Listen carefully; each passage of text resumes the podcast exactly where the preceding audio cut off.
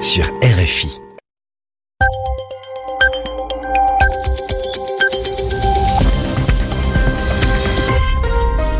Il est 22h à Paris, 2 heures de moins en temps universel. Maïwen Bordron. Bonsoir à toutes et à tous et bienvenue dans votre journal en français facile que j'ai le plaisir de présenter ce soir avec vous, Zéphirin Quadio. Bonsoir. Bonsoir Maïwen, bonsoir à toutes et à tous. Au sommaire de cette édition, les recherches se poursuivent en Indonésie pour trouver les derniers survivants. Six jours après un séisme et un tsunami qui ont touché l'île des Célèbres. Reportage à suivre dans ce journal. Et puis la Russie, seule face à plusieurs pays occidentaux, Moscou est accusé d'avoir mené plusieurs opérations de cyberespionnage. Les Pays-Bas ont expulsé quatre agents russes ce jeudi. Nous irons ensuite en Jordanie, dans un camp palestinien géré par l'UNRWA. L'Agence des Nations Unies pour les réfugiés palestiniens est soulagée. Elle doit recevoir 118 millions de dollars qui doivent lui permettre de faire face à ses problèmes financiers. Le journal. Un journal. En français facile. En français facile. La France envoie 40 spécialistes en Indonésie pour aider les victimes à avoir de l'eau potable. Ils vont arriver samedi sur l'île des Célèbres qui a été dévastée par un séisme et un tsunami il y a six jours. Sur place, il y a déjà de nombreux secouristes internationaux qui sont venus en renfort. Selon le dernier bilan des autorités, 1411 personnes ont trouvé la mort. Il y aurait une centaine de disparus. Le bilan pourrait donc encore s'alourdir Sur place, il reste encore beaucoup de travail. Reportage de l'un de nos envoyés spéciaux, Joël Brunner. On ne peut pas dire que Jukwang Park soit inexpérimenté en termes de catastrophes naturelles et de séismes. Cet humanitaire coréen est notamment passé par Haïti en 2010 et le Népal en 2015. Pourtant, à Palou, depuis son hôtel sans chambre, aux aires de squat qu'il a mis plus de 10 heures de route à rallier, il peine à cacher son abattement. Haïti, par exemple, était un pays très pauvre, mais on pouvait utiliser des voitures, on pouvait remplir le réservoir, et on était plutôt bien logé. Mais regardez où on vit ici. Vous voyez, on a même dû acheter deux tentes sous lesquelles on dort. En termes d'hygiène, on ne sait pas laver les mains, on ne sait pas doucher, et même les toilettes sont cassées ici. Sous le climat chaud et humide de Palou, tout paraît rapidement hostile. Face à un hôtel Mercure éventré, Philippe Besson, fondateur de Pompiers d'urgence international, explique en quoi sa mission est aussi très périlleuse. C'est dangereux parce que bah, toute la structure du bâtiment euh, a été euh, endommagée, donc tous les murs porteurs euh, sont entièrement fissurés. Et on parle de fissures traversantes, c'est-à-dire qu'on voit le jour à travers toutes les fissures. Donc il n'y a, a, aucune stabilité du bâtiment. Et c'est surtout en cas de réplique qu'il peut y avoir un problème pour nos équipes. Pour lui, aucune chance de retrouver ici des survivants. Joël Brunner, Palou, RFI. Plusieurs pays occidentaux accusent la Russie de cyberespionnage ce jeudi. Quatre agents russes ont été expulsés des Pays-Bas. Ils font partie du GRU, c'est le service de renseignement de l'armée russe. Le GRU est accusé d'avoir piraté le système informatique de l'Organisation pour l'interdiction des armes chimiques, dont le siège est basé à La Haye. Ces révélations des Pays-Bas ont provoqué des, réactions en cascade ce jeudi.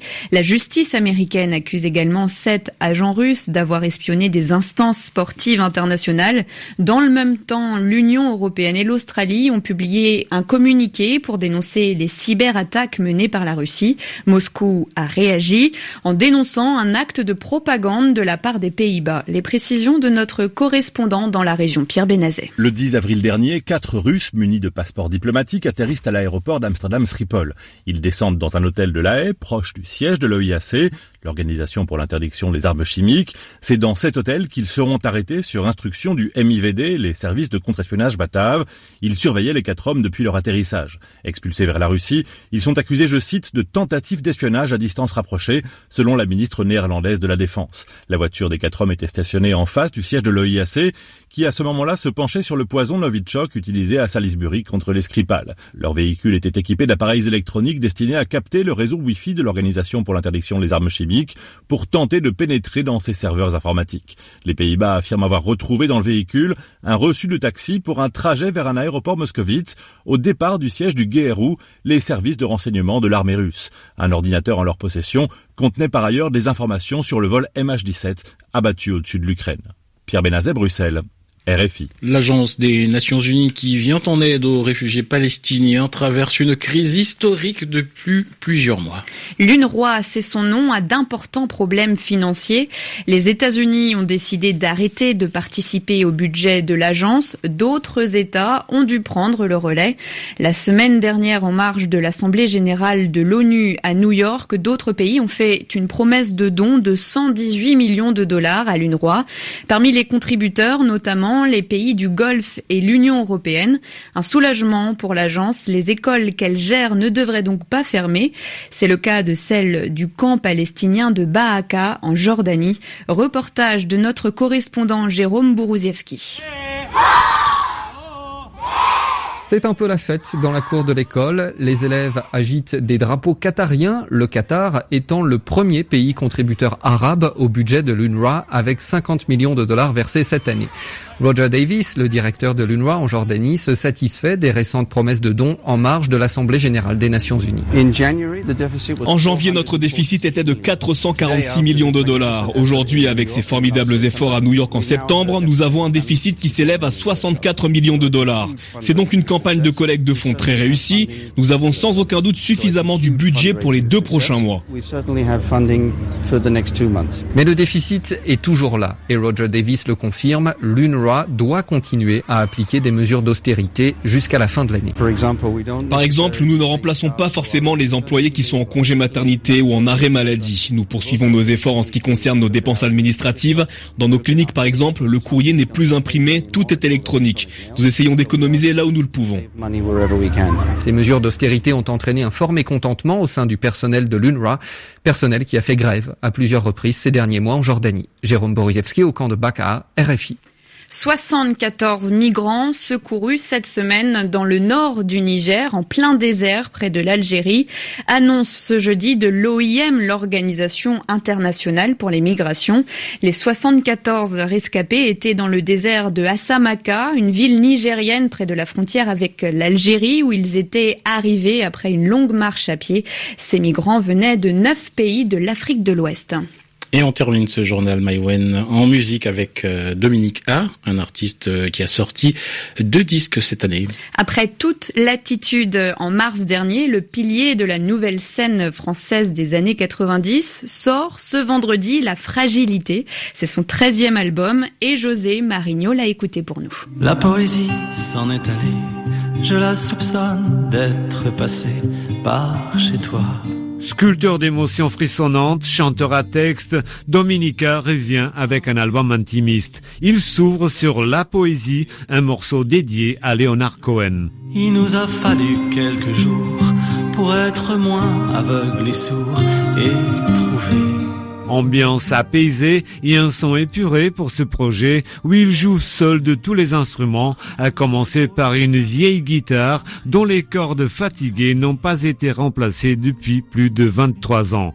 Résultat, la sonorité apporte une couleur particulière à la fragilité. Son disque sort la veille de ses 50 ans et ce n'est pas une coïncidence si ce titre s'appelle Le temps qui passe sans moi. Des visions à foison s'incrustent dans mes yeux. L'artiste de la région parisienne a l'art de savoir faire naître des images fortes de ces assemblages de mots. Les douze titres remplis de songes et de paysages sont illuminés par son écriture exigeante. Dominica nous prouve encore une fois qu'il reste un des artistes les plus créatifs de la chanson française. Dans le grand silence des campagnes, va-t'en savoir ce qui se trame. La fragilité, 13e album de Dominique A. Et puis sachez que Charles Aznavour sera enterré samedi après-midi à Montfort-l'Amaury, dans les Yvelines, à l'ouest de Paris. Une petite cérémonie dans la plus stricte intimité. C'est dans cette euh, ville, Maïwen, que repose une partie hein, de sa famille, ses parents et son fils Patrick, décédé à l'âge de 25 ans. Et un hommage national aux chanteurs décédés dans la nuit de dimanche à lundi est organisé ce vendredi aux Invalides à Paris. Le président Emmanuel Macron prononcera un discours. C'est la de votre journal en français facile présenté aux côtés de Zéphirin Quadio, mise en onde Claude Battista. Merci à vous deux et à bientôt sur RFI.